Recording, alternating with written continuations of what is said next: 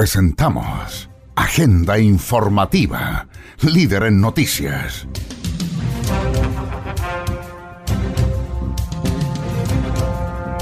Aquí usted conocerá las principales informaciones ocurridas en las últimas horas en la región de Antofagasta.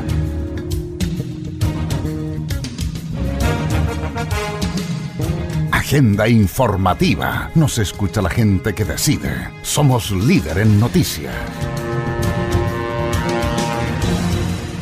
Estas son las noticias para hoy.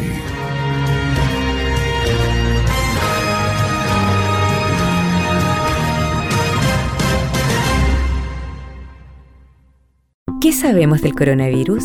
El coronavirus corresponde a una amplia familia de virus que pueden generar enfermedades respiratorias, desde un resfrío común a un síndrome respiratorio agudo severo, SARS. Dentro de esta familia de virus existe la cepa COVID-2019 que está provocando los cuadros actuales. ¿Cómo se contagia el coronavirus? El virus se transmite de persona a persona cuando tiene contacto cercano con un enfermo. Por ejemplo, al vivir bajo el mismo techo, compartir la misma sala en un hospital, viajar por varias horas en un mismo medio de transporte o cuidar a un enfermo sin la debida medida de protección. Archie, somos lo que Chile escucha. Contigo en todas. Hola, ¿cómo están? Bienvenidas, bienvenidos. Placer enorme de saludarles y de acompañarles en esta edición 354 de Agenda Informativa. Emisión 514. Aquí les vamos a detallar y contar las principales informaciones que han ocurrido durante las últimas 72 horas y que ha preparado el Departamento de Prensa de Radio Litoral de Mejillones 104.3 y su extensa red de radioemisoras. Agenda Informativa, líder en noticias soy José Barraza y los invito a conocer las informaciones para el día de hoy. Usted se informa primero y verazmente a través de Agenda Informativa, emisión central. Noticias. Noticias. Agenda informativa a través de radio FM Mix 100.3 en Calama. Noticias. Minuto a minuto. La municipalidad de Calama está fiscalizando en terreno. La primera jornada de cuarentena en Calama hasta el momento, el comportamiento de la comunidad ha sido ejemplar y esperamos que siga de esta forma, el único objeto de disminuir los casos positivos del COVID-19. Estas fueron las declaraciones por parte del alcalde Daniel Augusto. Bueno, efectivamente, eh, quiero señalar que a partir de las 22 horas del día de ayer y hoy día a partir de las 5 de la madrugada comenzó formalmente este periodo de cuarentena que va a ser eh, por 10 días, de acuerdo a la publicación hecha en el diario oficial, eh, y creo que hasta el momento hemos visto un muy buen comportamiento de la ciudadanía. Yo quiero valorar eh, cómo hemos avanzado en estas horas, en estas primeras horas de cuarentena, en donde podemos ver prácticamente en todo el sector centro muy pocas personas y las que hemos podido controlar han efectivamente cumplido con sus respectivos permisos. Así que creo que partimos bien. Lo importante es que esto se mantenga en los próximos días, porque dependerá de esto que efectivamente podamos bajar la curva de contagio. Quiero decirle a la gente que la situación de Calama es grave, no es una cuestión para tomarla a la ligera. Y como es grave y necesitamos bajar esta curva de contagio y la tasa de letalidad que ha ido haciendo estrago en nuestra comuna, tenemos la oportunidad de bajar esa curva de contagio para proteger la vida de mucha gente. Y creo que hasta el momento se está cumpliendo eh, en gran parte eh, esta cuarentena. Demos el ejemplo a nivel nacional, tenemos esa oportunidad de demostrar que Calama cumple, Calama eh, respeta la cuarentena, Calama se cuadra efectivamente con la vida de muchas personas y por supuesto también con todo el personal de salud que está haciendo un esfuerzo increíble para sacar adelante esta pandemia. Así que ha sido una jornada hasta el momento ejemplar, hasta el momento y yo espero que se mantenga así por estos 10 días que eh, va a durar esta cuarentena en una primera instancia y esperemos que si cumplimos no se renueve esta cuarentena para poder, eh, sobre todas las cosas, que es lo que más importa, el objetivo principal, es que no sigamos aumentando esta curva de contagio. Alcalde, respecto a em, servicios de salud, eh, ¿qué, información maneja usted de cómo, cómo está la capacidad en el Hospital Carlos Cisterna? Y también aclarar si es que es cierto, por ayer, ayer surgió esta información de que posiblemente el CEFAM Central pudiera empezar a operar como un centro de hospitalización? Bueno, eh, la situación es muy compleja en todo el sistema de salud local.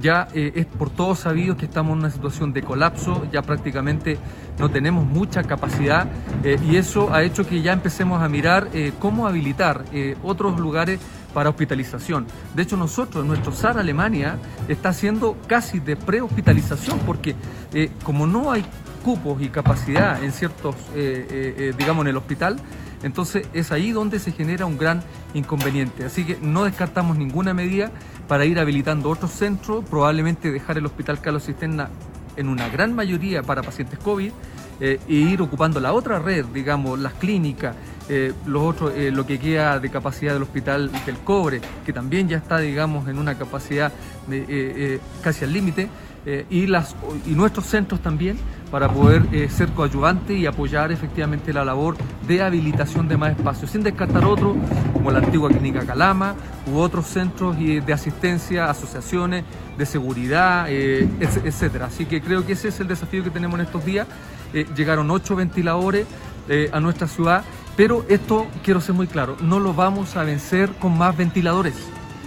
por mucho que habilitemos más camas, más ventiladores, esta batalla, que es la batalla de Chile, esta batalla la vamos a ganar eh, con el respeto a la cuarentena, con que la gente se quede en sus casas, con que cumpla la, normativa y que nos cuidemos todos. Agenda informativa. Autoridades regionales se refieren a las primeras horas de cuarentena en la ciudad de Calama. Estas fueron sus reacciones. Bueno, ayer la conté a las 22 horas, después de haber eh, dado comienzo a esta cuarentena en la ciudad de Calama, en la zona urbana, ¿cierto? Se comenzaron los controles preventivos, en la noche mantuvimos siete detenidos por toque de queda, de igual manera se, hicieron las denuncias correspondientes y ya contra hoy de las 8 de la mañana se empezó a ubicar el personal en lugar estratégico para poder efectuar la fiscalización y control de eh, cumplimiento de eh, la cuarentena. Bueno, hoy en primer día de cuarentena, fíjate que he visto el centro con poca gente y eso es bueno. Sin embargo, los errores por los cuales hoy día ya llevo cuatro sumarios y hemos llevamos 45 minutos de fiscalización aproximadamente, tienen que ver con que la gente no entiende el concepto que en cuarentena mi permiso es exclusivo para donde yo voy a ir. Si yo pido para farmacia y me pillan en la carnicería, es una multa. Lo otro, todas las personas tienen que tener permiso de tránsito. No sirve el de salvoconducto que es para la noche, eh, una carta que le dio a alguien. El permiso de tránsito tiene que ver con que si mi empresa es una empresa esencial y me llamó a trabajar porque vendo alimentos, tiene que decirlo y lo tiene que sacar mi empleador en comisaría virtual o en, comisaría eh, en modo físico. Hasta el momento veo que las calles están prácticamente vacías y en donde solo están circulando personas con sus permisos respectivos porque estamos, estamos efectivamente fiscalizando con todas nuestras unidades eh, para que se respete la cuarentena. Nosotros mantenemos dos, eh, tres aduanas sanitarias, una que se encuentra en el aeropuerto Loa, otra que se encuentra en la entrada de, Calama por el sector de Antofagasta, que es el sector de Naex, y también una en San Pedro de Atacama, que también nos impide el tránsito desde San Pedro hacia la ciudad. Eh, otros controles también que son de tipo preventivo, tripulados solamente con ejército y carabineros, también está la ruta del CH24 que va a Chuquicamata. Eh, dentro de la ciudad también hay unos checkpoints, unos puntos de control dentro de las eh, avenidas principales de la ciudad que tienen como objetivo controlar todo vehículo que ande circulando en la ciudad. Plan de acción coronavirus. ¿Sabe qué es el coronavirus COVID-19? es una enfermedad similar a la gripe que en algunos casos produce infección respiratoria aguda grave. Reconozca sus principales síntomas. Fiebre alta sobre 38 grados Celsius. Tos. Dificultad respiratoria. Si presenta alguno de estos síntomas, diríjase al servicio de urgencia más cercano alertando sobre ellos. Si tiene dudas, comuníquese con Salud Responde, disponible las 24 horas del día.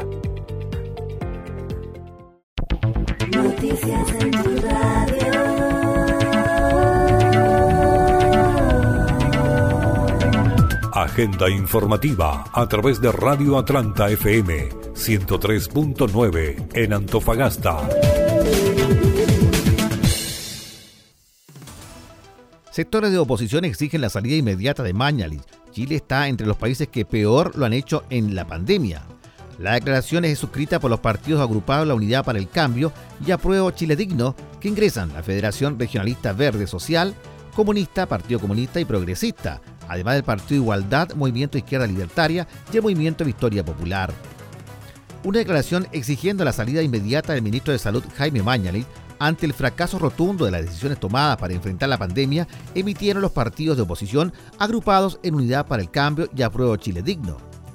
Frente a una de las crisis sociales y sanitarias más graves de nuestra historia, ha quedado en evidencia que el gobierno y el ministro de Salud no han desarrollado una verdadera estrategia de Estado, sino que solo han sucumbido en base a medidas parciales, tardías y conexas y también contradictorias, que han ido erosionando profundamente la fe pública y la confianza ciudadana en las instituciones, señalan.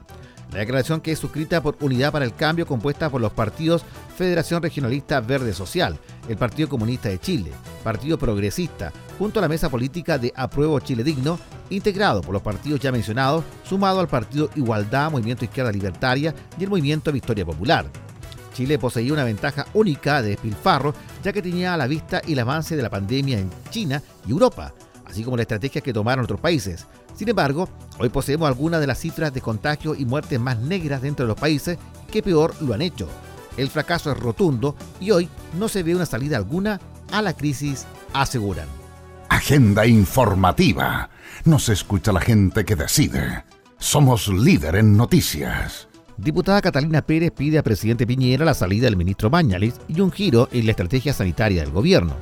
Junto a las presidencias de los partidos del Frente Amplio y la ex candidata presidencial Beatriz Sánchez, solicitaron al mandatario que el ministro de Salud migre hacia una estrategia con mayor transparencia, que ponga el bienestar de las familias en el centro de las medidas. Este miércoles, la Mesa Nacional del Frente Amplio y la ex candidata presidencial del bloque, Beatriz Sánchez, hicieron un llamado público al presidente Sebastián Piñera para que remueva del cargo al ministro de Salud, Jaime Mañalis, a quien acusan de haber llevado por delante una estrategia sanitaria errática, poco transparente y por ende escasamente confiable. Desde Revolución Democrática, la diputada y presidenta del partido, Catalina Pérez, acusó que el ministro Mañalis tuvo un montón de oportunidades para enmendar la estrategia sanitaria del gobierno y salvar vidas, pero prefirió no hacerlo. Llegó tarde a proteger mejillones, levantó la cuarentena en Antofagasta. Cuando aún quedaban PCR pendientes, llegó tarde a Calama.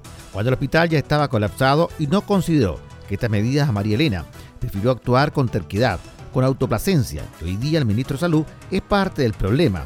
Es tiempo de que el presidente ponga en su cargo a alguien que realmente esté a disposición de hacer un cambio en la estrategia sanitaria, que escuche a los gremios y expertos de la salud, pero por sobre todo que ponga la salud de las personas por delante. Al respecto, Beatriz Sánchez señaló que con urgencia se necesita una nueva estrategia para enfrentar la pandemia y es vital contar con un nuevo liderazgo al que podamos creer y que pueda escuchar, que pueda trabajar con otras y otros. No puede ser que se cambie de metodología todos los días, que se haga público un registro de personas fallecidas como si fuera un número de exhibición cuando hablamos de vida de personas de familias afectadas. Hablamos del dolor humano. A esta solicitud se sumó la presidenta de la Convergencia Social, Jael Yemenes, de Comunes Javier Toro y del Partido Liberal Luis Felipe Ram. Estas son las declaraciones por parte de la diputada Catalina Pérez. El ministro Mañalich tuvo un montón de oportunidades para enmendar el rumbo de la estrategia sanitaria y con ello salvar vidas, pero prefirió no hacerlo. Llegó tarde a proteger mejillones, levantó la cuarentena en Antofagasta cuando aún quedaban PCR pendientes, llegó tarde a Calama cuando el hospital ya estaba colapsado y no consideró estas, en estas medidas a María Elena. Prefirió actuar con terquedad, con autocomplacencia y hoy día el ministro de Salud es parte del problema. Es tiempo de que el presidente ponga en su cargo a alguien que realmente esté a disposición de hacer un cambio en la estrategia sanitaria, que realmente escuche a los gremios y a los expertos de la salud, pero por sobre todo que ponga la salud de las personas por delante. Agenda informativa. Nos escucha la gente que decide. Somos líder en noticias. Quien también se refirió a esta temática fue el senador de Antofagasta, Pedro Araya respecto a la poca claridad de las cifras entregadas por el gobierno regional sobre los contagios y fallecidos en la región de Antofagasta. Estas fueron sus declaraciones.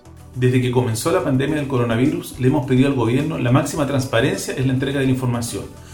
¿Esta por qué razón? Porque es absolutamente necesario conocer las cifras de personas contagiadas y personas fallecidas, ya que esto permite tomar decisiones de salud pública respecto a si se adoptan o no cuarentenas, y asimismo la población toma conciencia de lo que está pasando. hemos visto que tenemos un gobierno que es incapaz de entregar las cifras correctas. Por esa razón, una vez más le exigimos al gobierno central y al gobierno regional entregar información clara, precisa y oportuna a la ciudadanía. Solo de esa forma la comunidad va a tomar conciencia de lo que está pasando y vamos a tener claridad respecto de cómo avanza o no la curva de contagios en las distintas comunas de la región. Es absolutamente necesario que esta información se entregue a la brevedad posible a fin de dar tranquilidad a la población. Agenda informativa. El más completo resumen de noticias de la región minera de Chile. Noticias,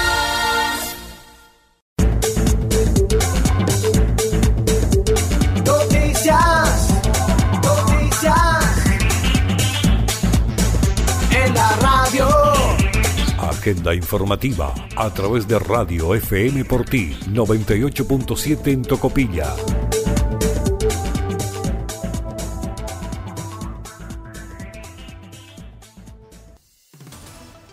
Prefiero guiarme por la cifra de camas críticas que otras cifras del gobierno.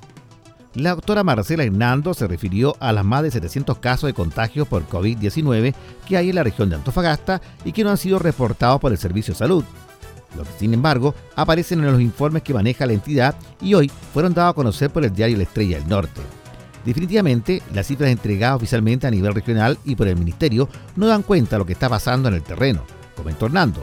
Lamento que las circunstancias que tenemos hoy en el país y luego de una crisis de confianza enorme me he llevado a la ciudadanía a no creer en las instituciones, sea el mismo gobierno el que contribuya a ello, ocultando información valiosa que nos podría ayudar a enfrentar de mejor manera la pandemia del coronavirus.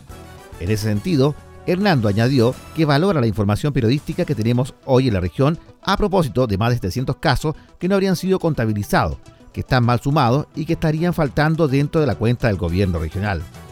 Para la diputada Hernando, hay que mirar lo que está pasando en la ocupación de camas críticas en los diferentes establecimientos asistenciales para medir el impacto que está teniendo la pandemia. Nos da mucho más certeza entre todas las informaciones que estamos recibiendo en lo personal. Prefiero pensar o guiarme más bien por lo que está pasando a nivel de camas críticas y de las pacientes graves. Definitivamente las cifras entregadas por eh, los servicios de salud a nivel nacional y por el Ministerio eh, no dan cuenta de lo que está pasando en el terreno. Y eh, la información que tenemos hoy día periodística en la región a propósito de más de 700 casos eh, que no habrían sido contabilizados o que están mal sumados eh, y que estarían faltando dentro de la cuenta eh, del gobierno regional eh, nos cercioran o nos dan mucha más certeza respecto de que son muy poco creíbles las informaciones que estamos recibiendo. En lo personal, prefiero pensar o guiarme más bien por lo que está pasando a nivel de camas críticas y de los pacientes graves. Yo creo que en ese minuto, cuando empecemos a ver que se afloja la presión sobre eh, los, eh, las unidades críticas, las UCI, las UTI, eh, recién entonces vamos a poder respirar un poco tranquilo pensando en que hemos llegado al pic de esta epidemia. Agenda informativa. Ingreso familiar de emergencia comienza el primer pago para quienes postularon o apelaron vía web. El monto del primer pago es de 65 mil pesos por cada integrante o carga familiar, que será decreciente para el segundo y tercer depósito. Quienes no fueron seleccionados en esta etapa todavía tienen posibilidades de adoptar. Desde este miércoles 10 de junio se va a entregar el primer pago de ingreso familiar de emergencia a las personas que fueron seleccionadas tras postular o apelar a través de Internet hasta el 30 de mayo recién pasado. El pasado 23 de mayo, el gobierno ya había depositado el dinero en las cuentas RUT de más de 1.700.000 personas que calificaban automáticamente como beneficiarias. Así a partir de hoy se van a depositar el dinero a aquellos que hicieron el trámite a través del www.ingresoemergencia.cl cuando no fueron notificados del pago de la primera etapa. ¿Qué hacer para prevenir el coronavirus? Lavarse las manos frecuentemente por 30 segundos con agua y jabón o usar alcohol gel Mantener distancia mínima de un metro con cualquier persona que tosa o estornude. Usar mascarilla en personas con síntomas o en personas que interactúen con casos confirmados o sospechosos. Evitar llevarse las manos a la cara, ojos, nariz, boca. Estornudar o toser en el antebrazo o en pañuelo desechable, eliminándolo posteriormente en basurero tapado y lavarse las manos. Limpiar superficies, en particular aquellas con alto uso, dado que se desconoce el tiempo de supervivencia del virus en ellas. Reemplazar saludo de mano beso por uno verbal. Considerar el teletrabajo frente a trabajadores con síntomas, fiebre, tos o dificultad respiratoria o que han estado expuestos a personas confirmadas con COVID-19. Archie, somos lo que Chile escucha. Contigo en todas.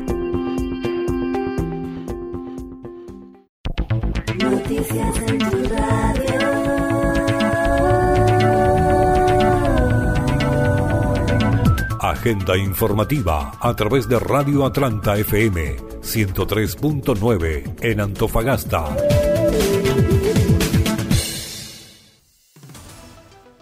Disponen vuelos humanitarios para retornar a colombianos varados en Antofagasta. Tras diversas gestiones realizadas por la Cancillería de Chile y su par de Colombia, se impuso un vuelo humanitario para trasladar desde Santiago a Bogotá a ciudadanos colombianos que debido a su precaria situación socioeconómica, producto de la pandemia del COVID-19, desean regresar a su país. A su vez, este vuelo humanitario traerá desde Colombia a chilenos y extranjeros residentes.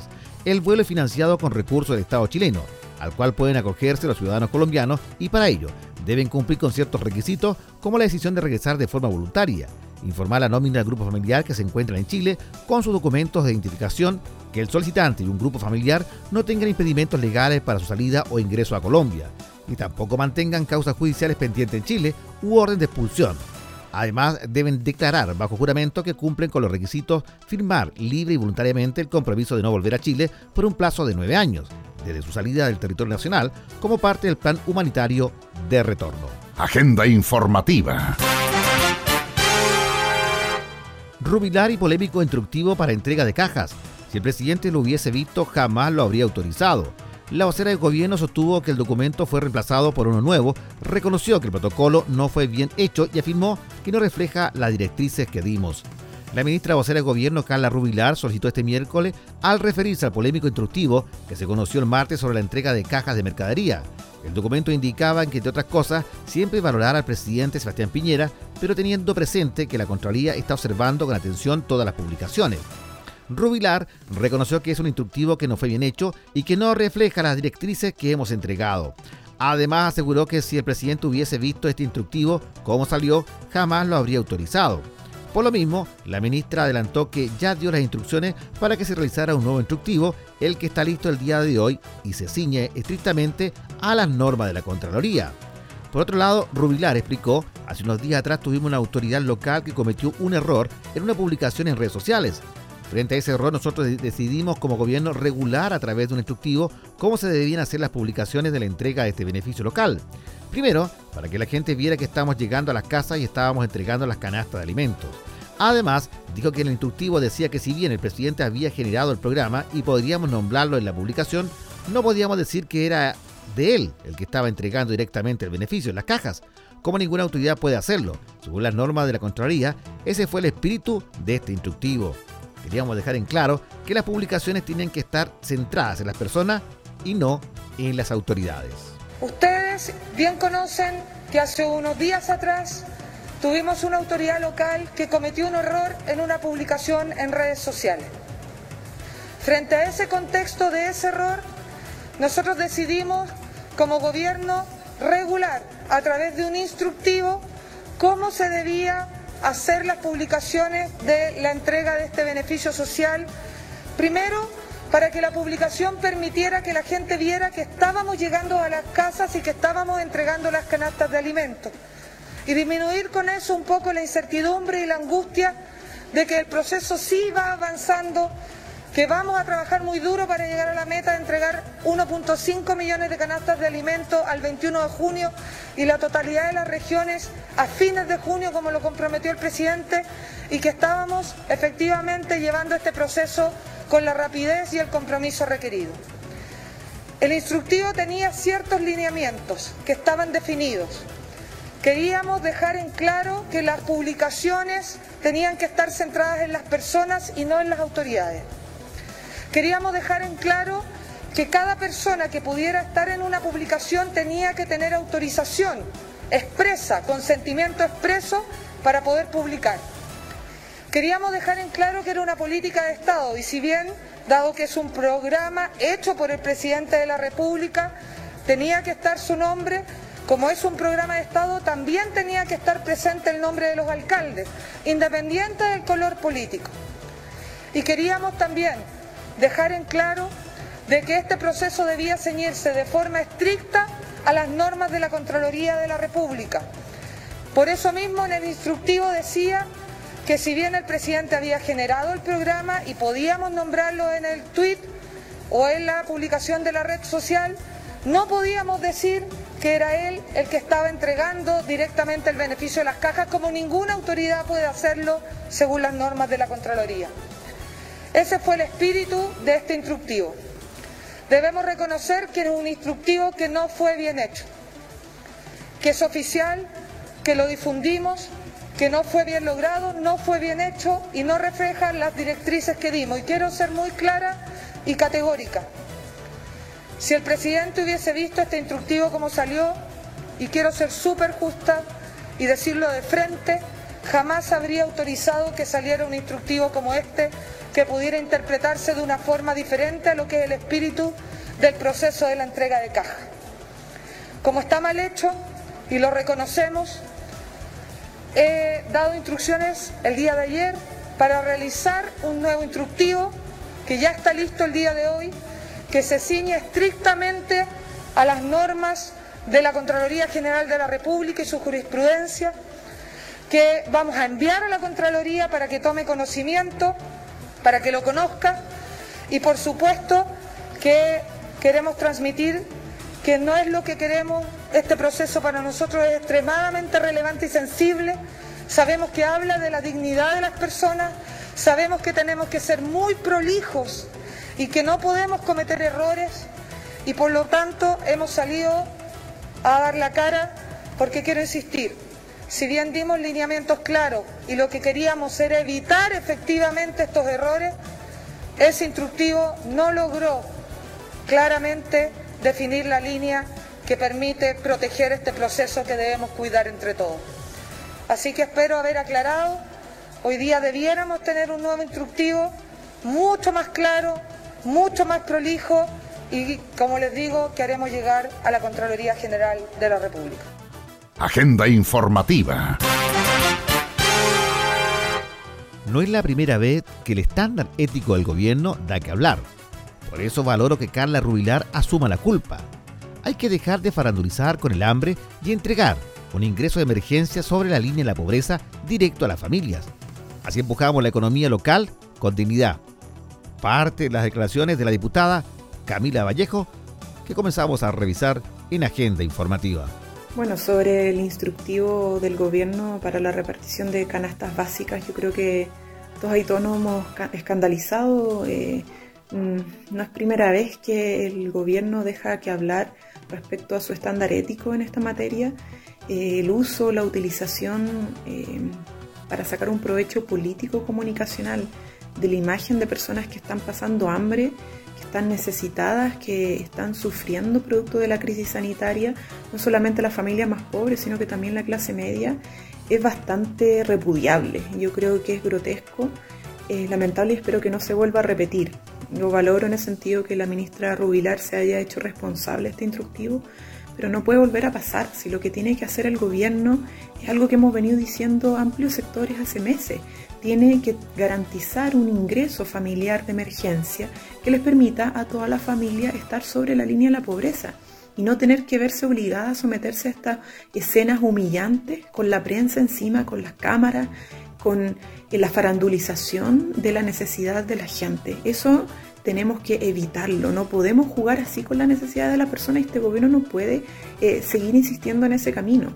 Un ingreso familiar de emergencia, una renta básica, universal para la clase media, para las personas más pobres, que les permita a ellos mismos poder comprar sus alimentos sin tener que recurrir a este tipo de instancias, me parece que es lo más digno, que es lo urgente, que es lo necesario para enfrentar de buena manera la crisis sanitaria.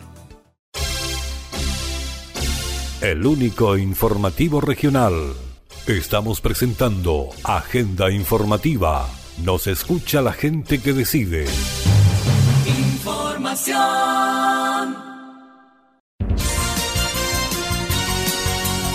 Agenda informativa a través de Radio Definición FM 98.3 en Tal Tal.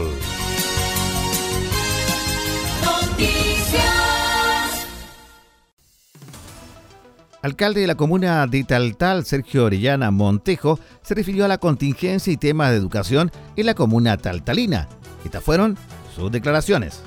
Bueno, es un, caso cierto, una historia muy compleja. Hoy día Chile de verdad está sorprendiendo con toda la cantidad de casos que se han producido y lo que van a ir solamente a producirse. Creo que una de las miradas que hemos tenido siempre nosotros desde el inicio de esta pandemia, ¿cierto?, es poder lograr eh, hacer entender a la gente, poder lograr que nuestros coterráneos, especialmente la comuna de Taltal, entiendan de que la mejor protección es hacer el, autocuidado y, por supuesto, quedarse en casa. Yo creo que hoy día no todo el mundo ha estado eh, cumpliendo esas normativas. Eh, de verdad también falta, falta y lo digo con, mucha propiedad, ciertos controles, pasado el, toque de queda, que anda mucha gente todavía dándose vuelta pensando que, seguimos en un, estado o en una ciudad de normalidad, hoy día verdaderamente todo es complejo, pero también hay que sacar cosas positivas de esto, creo que primero que nada, cierto, es poder lograr y poder entender la asociatividad que tenemos que tener con el Ministerio de Salud, eh, con la Seremía de Salud, que son los la gente que, vela por, cuidarnos, la que vela que, todas estas cosas que, aparezcan, ¿cierto? aparezcan de la mejor forma y poder sanar. No creo que el municipio tal tal no está lleno de eso. Eh, hemos partido sanitizando la, comuna todos los días, lo cual es un tremendo valor económico. Aquí hay que agradecer a, a ¿cierto? a Luis eh, eh, agradecer y felicitar también a la ceniza con, su gente, con su gerente, con su empresa que también han puesto allí un tremendo recurso el poder todos los días tener un camión sanitizando la comuna, por supuesto también al cuerpo de bomberos, con el equipo que ha estado desde el inicio hasta ahora trabajando también y después, ¿cierto?, servialmente con toda la gente, que la gran mayoría son chicos que trabajan en la municipalidad y otros trabajan en servicios públicos entregan la gratuidad de un servicio de, ser cierto muy cuidadoso de la comuna y aportan ese granito de arena para estar sanitizando todos los días. Bajo esa mirada, ¿cierto?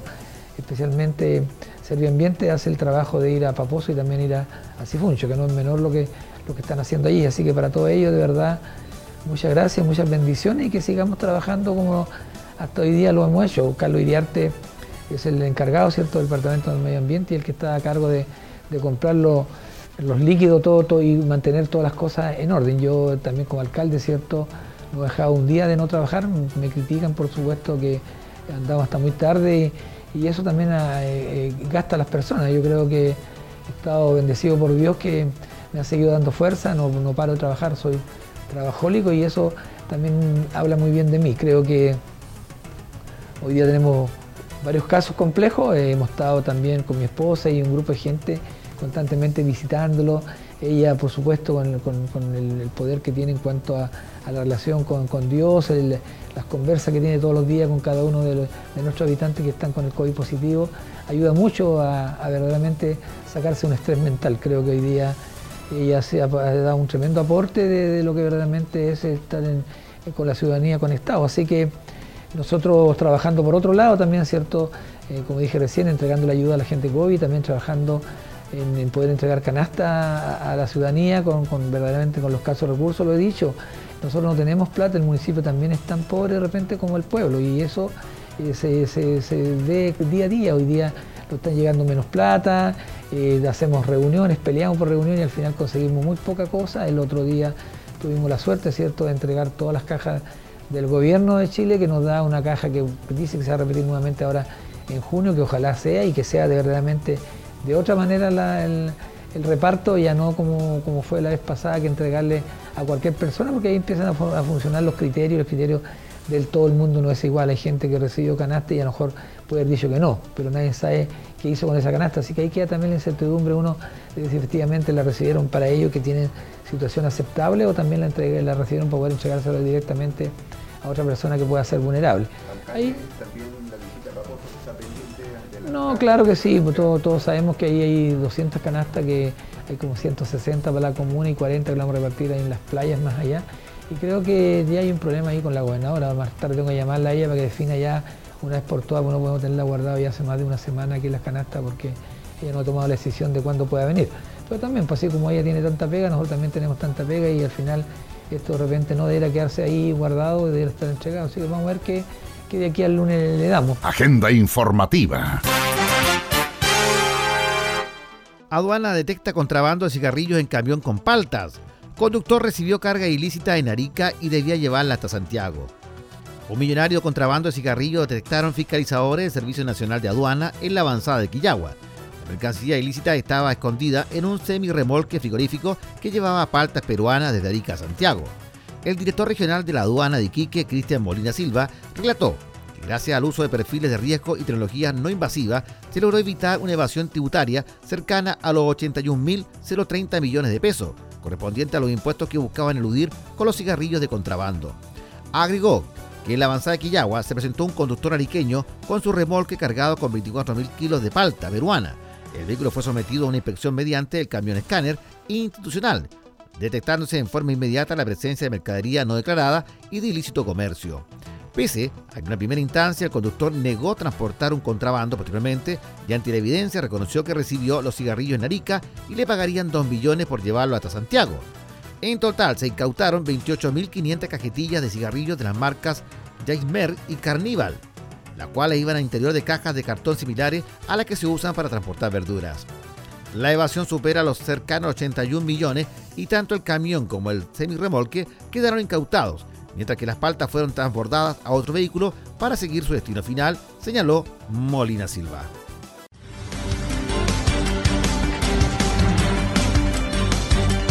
Agenda informativa a través de Radio Litoral, FM 104.3 en Mejillones.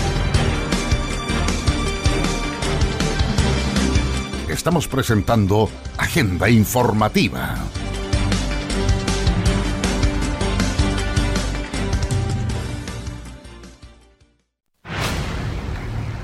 Agenda informativa.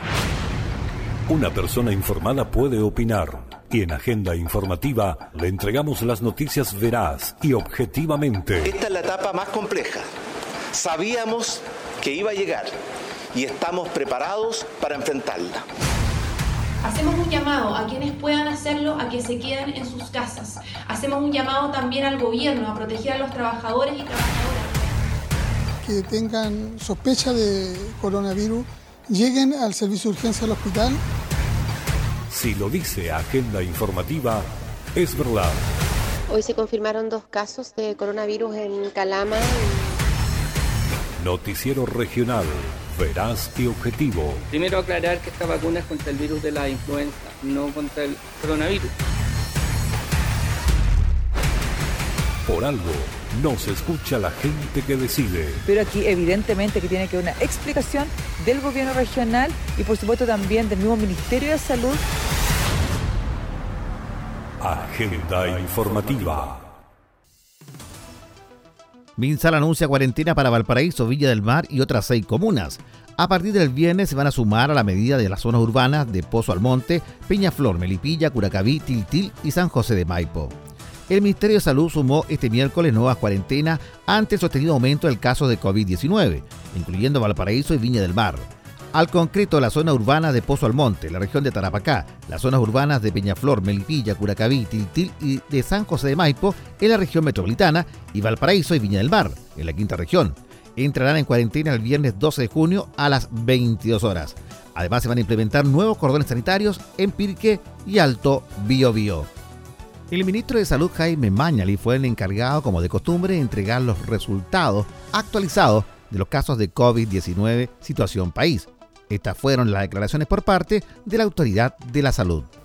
En primer lugar, en la comuna de Pozo Almonte eh, se entra en una cuarentena eh, en eh, el área urbana. Esta es una comuna muy extensa. Esta cuarentena afecta al área urbana y, como todas las medidas que voy a decir a continuación, esto está vigente desde el viernes a las 22 horas. En segundo lugar, en la región metropolitana entra eh, a cuarentena completa la comuna de Peñaflor. eh, y entra a cuarentena en su zona, en sus zonas urbanas, las comunas de eh, Melipilla, Curacaví, Tiltil y San José de Maipo. También eh, se establece una nueva medida restrictiva para eh, protección de la comuna de Pirque, cual es eh, un cordón sanitario que limite la pasada, la llegada de personas potencialmente contagiadas a esa comuna, con el fin precisamente de contener esta, esta propagación. En la comuna de Alto Biobío se establece un cordón sanitario, tenemos un foco ahí eh, bien eh, localizado y en las regiones, en las perdón, comunas de eh, Valparaíso y Viña del Mar se establece una cuarentena completa a partir de este día viernes a las 22 horas, como repito. La subsecretaria Martorell va a referirse a estas medidas con más detalles que acaba de anunciar, como también, ¿no es cierto?, cuáles son las comunas que se mantienen o que se renuevan las eh, medidas de control que tenían hasta ahora. Eh, en relación al eh, informe del día, quiero detallar que eh, tenemos 5.737 casos nuevos, de los cuales, como ha sido prácticamente constante desde el día en que se incorporó el informe de los pacientes asintomáticos, aproximadamente un 10%, un poco más, un poco menos, 511 en este caso se han comportado como eh, personas asintomáticas y normalmente corresponden, a pesquisas que se han hecho en contactos estrechos de personas eh, contagiadas.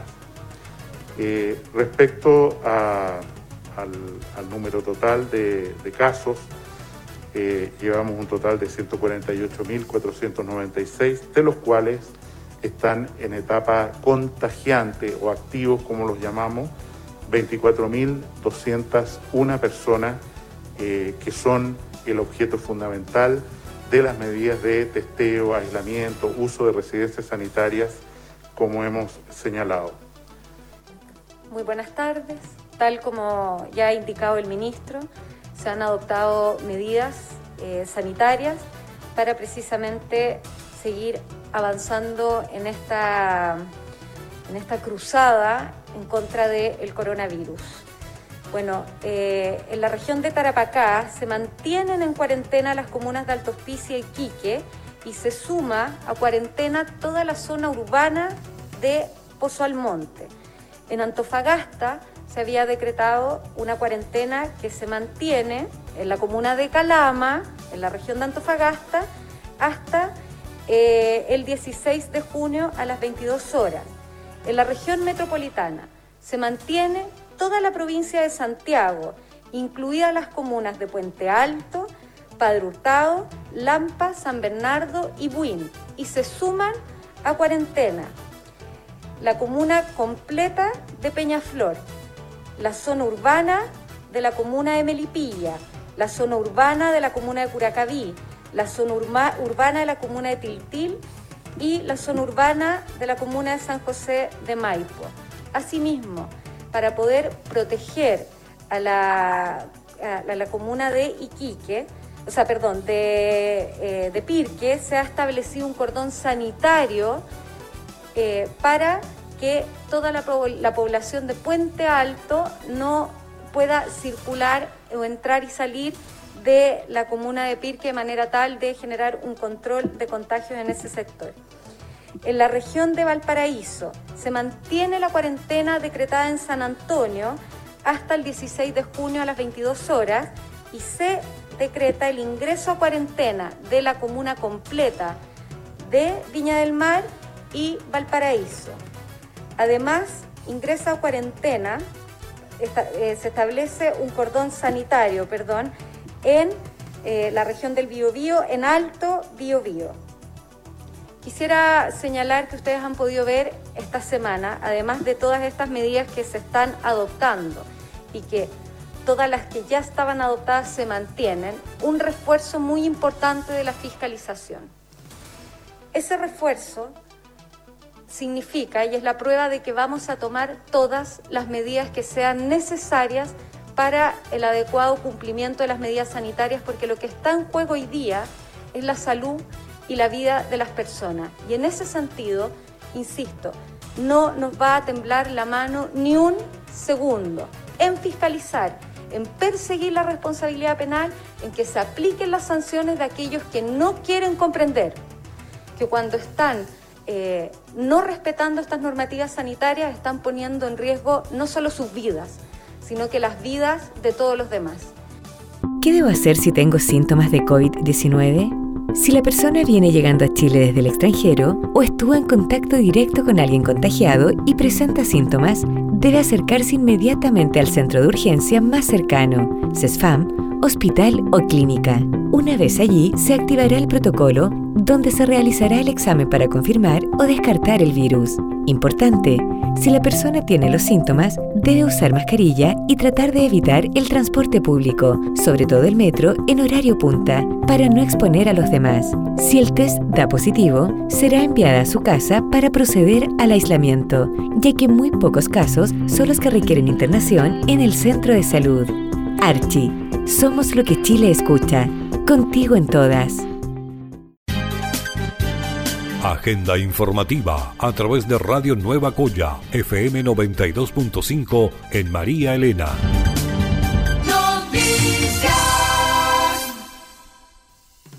Daniel Jade aprueba salvataje a grandes empresas solo si se vuelven estatales o semiestatales. El alcalde Recoleta utilizó el ejemplo de la TAM y señaló que no se puede permitir que con la plata de todos los chilenos salgamos a salvar la riqueza de sus dueños. El alcalde de Recoleta, Daniel Jaude, analizó este miércoles la posibilidad de salvataje a las grandes empresas en medio de la crisis económica que afecta a nuestro país, asegurando que estaría de acuerdo con una condición, quedarse con gran parte de la propiedad. En conversación con el matinal Contigo en la Mañana de Chilevisión, el edil utilizó como ejemplo a la TAM para explicar su punto de vista. Se puede volver a nacionalizar a la TAM, no se puede permitir que con la plata de todos los chilenos salgamos a salvar la riqueza de los dueños de los bancos y le paguemos la deuda subordinada que ellos tenían que puedan estar tranquilos con su riqueza. Estas son sus declaraciones. Yo estoy completamente de acuerdo y hay que ir efectivamente a ayudar a las grandes empresas, pero quedándose con parte de la propiedad de las grandes empresas, volviendo a nacionalizar la TAM, por ejemplo. Lo que han hecho países que no son comunistas, son países socialdemócratas, países liberales, pero lo que no se puede permitir es que con la plata de todos los chilenos, igual que lo hizo la dictadura con la derecha en la década del 80, salgamos a salvar la riqueza de los dueños de los bancos, ¿no? Eh, y les paguemos la deuda subordinada que ellos tenían, ¿no? para que puedan quedarse tranquilos con su riqueza y que se los paguemos con la plata de todos los chilenos. O sea, aquí ayudar a, grandes empresas no es un problema ideológico. Ahí estamos todos de acuerdo. el tema es cómo y con qué instrumento. Claro, pero la fórmula de la ayuda, hay eh, otros países que, vecinos que han ah, expropiado, eh, algunas empresas que están eh, quebradas. Hay otros que usted dice que hay que estatizar o hay que hacer una propiedad mixta. Si el Estado chileno sale al salvataje de la TAM, debiera ser que el Estado chileno pasa a ser propietario de un porcentaje de la TAM. ¿Esa fórmula le parece? O sea, dependiendo cuánta plata requiera la TAM para salvarse, tendrá que ser un porcentaje, la mitad o todo, dependiendo de cuánto posible. Ahora, a mí lo que me llama profundamente la atención es que los dueños de la TAM han afirmado siempre que ellos pueden tener derecho a las tremendas utilidades anuales que tienen y que retiran porque ellos asumen el riesgo del negocio. Lo que me parece raro es que en esta pandemia, cuando el riesgo del negocio se hizo realidad, las riquezas van a quedar en el mismo nivel que están hoy día y lo que van a perder son los ingresos de las empresas. Noticias.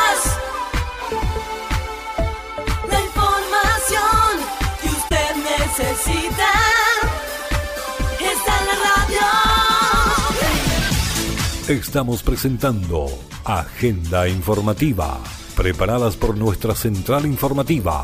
Si lo dice Agenda Informativa, es verdad.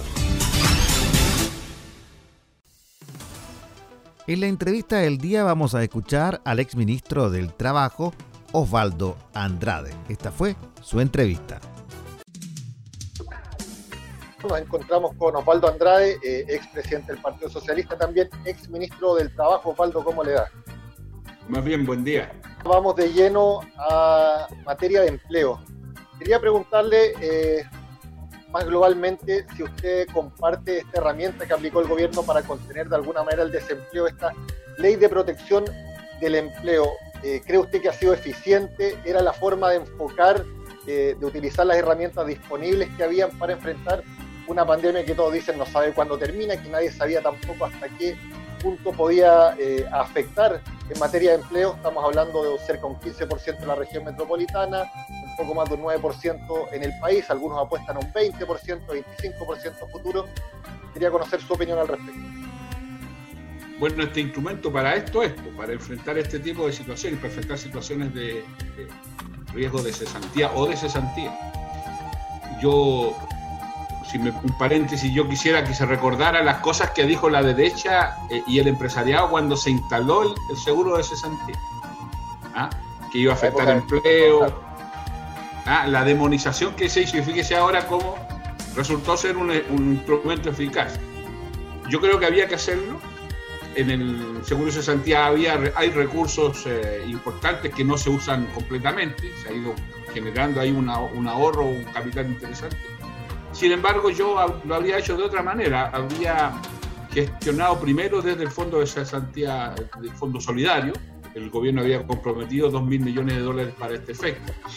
Y lo que habría hecho es hacer una combinación de fondo solidario y de eh, ahorro individual, de forma tal de haber mantenido el ingreso del trabajador y no este sistema decreciente de 60 hasta 35, que es el que tenemos.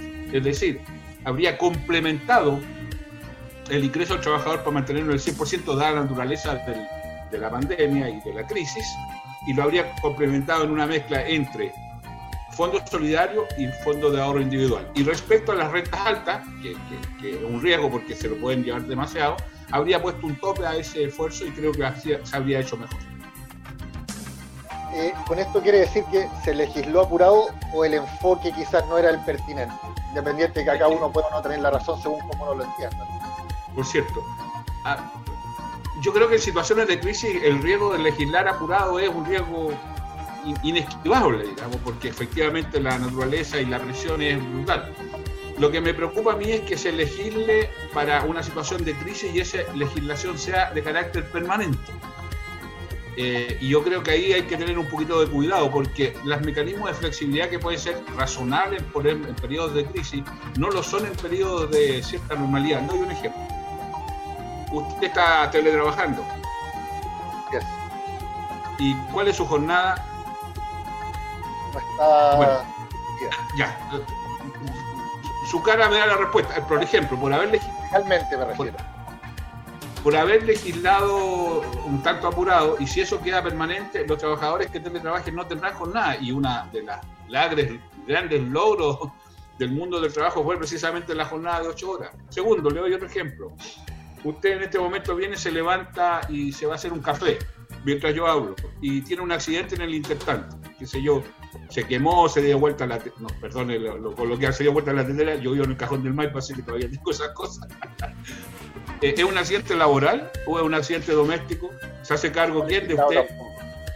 Bueno, eh, se dictó ahora un reglamento, pero lo que quiero transmitirle con esto es que cuando se legisla con rapidez, se cometen estos errores. Fíjese lo que pasó precisamente con la ley de protección de empleo, que hubo que dictar una ley corta para resolver el problema de las trabajadoras del caso particular, que no quedó para nada bien legislado, para resolver el problema de las cotizaciones previsionales. O sea, cuidado, legislar.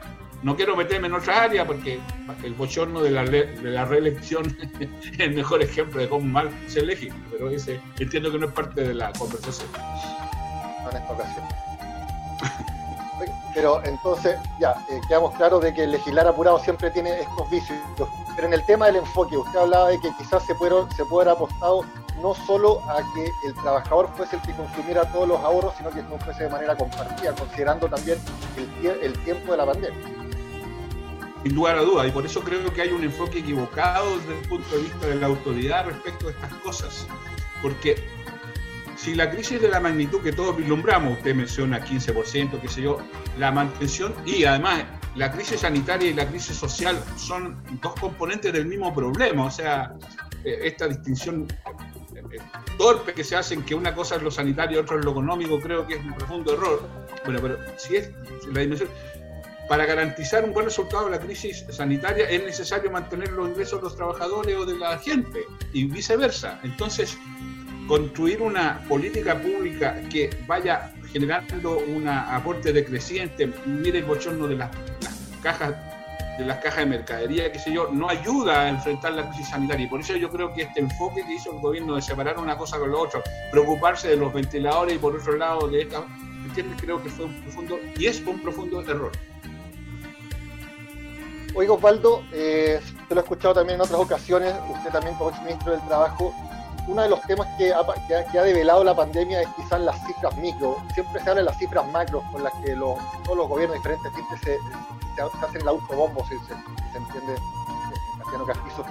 Hay un, hay un espacio de eh, trabajadores que no tienen contrato, que son los independientes, que en este momento se encuentran en un limbo ya a tres meses de iniciar la pandemia, ya con cuatro semanas por lo menos en la región metropolitana de cuarentena y que no se ve por dónde se les pueda entregar algún tipo de apoyo porque por lo menos también el proyecto está grabado en, el Congreso. ¿Existe algún tipo de autocrítica respecto a este sector laboral del país en su gestión, en la gestión actual del gobierno del presidente Piñera? Y, yo por lo menos desde el punto de vista de la autocrítica la hago plenamente. Yo creo que efectivamente durante los gobiernos de la concertación la, preocupación estuvo centrada fundamentalmente en el trabajador formal, el trabajador que tenía contrato de trabajo, entonces necesitamos meter negociación colectiva, derechos individuales, modificación al código del trabajo para asegurar protección y evitar precariedad, y, creo que eso está bien, ¿eh?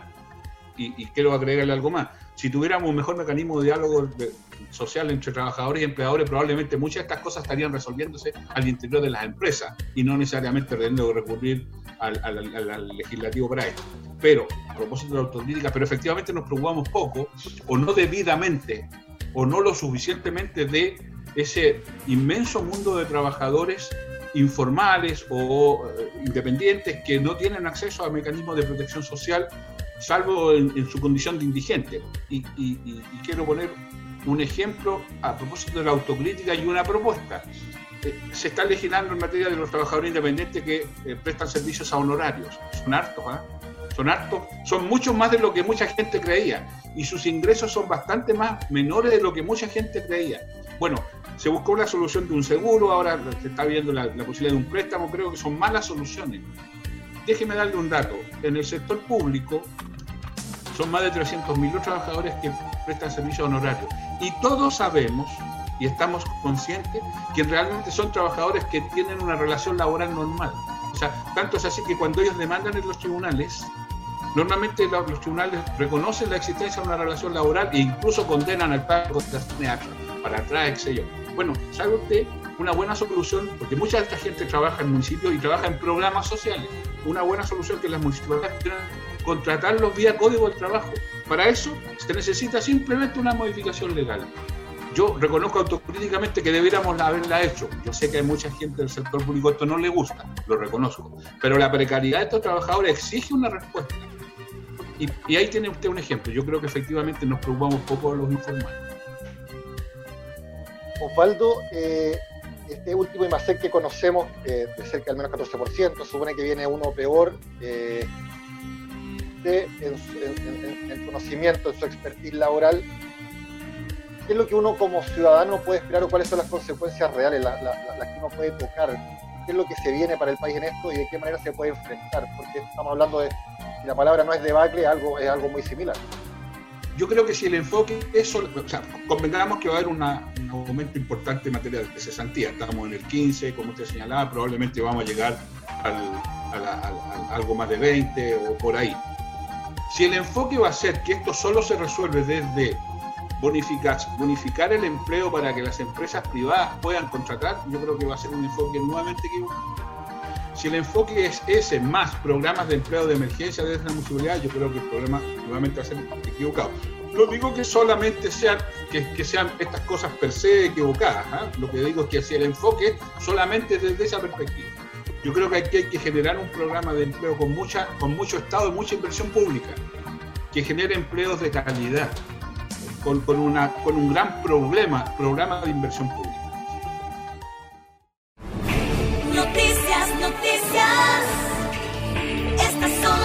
Noticias de tu radio. Una persona informada puede opinar y en Agenda Informativa le entregamos las noticias veraz y objetivamente. Agenda Informativa, líder en noticias regionales.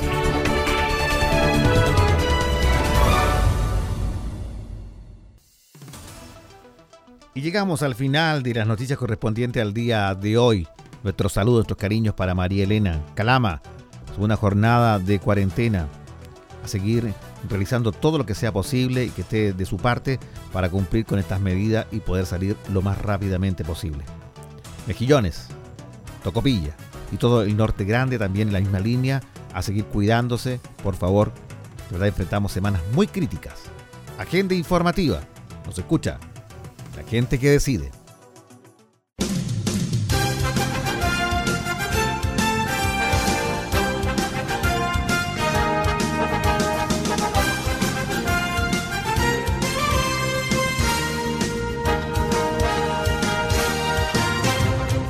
Usted ha quedado informado e informada de lo más importante acontecido en las últimas horas en la región minera de Chile. Hemos presentado Agenda informativa, líder en noticias.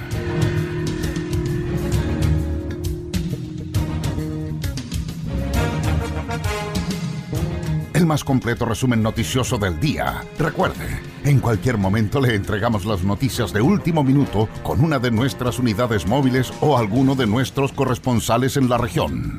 Fue Agenda Informativa. Nos escucha la gente que decide.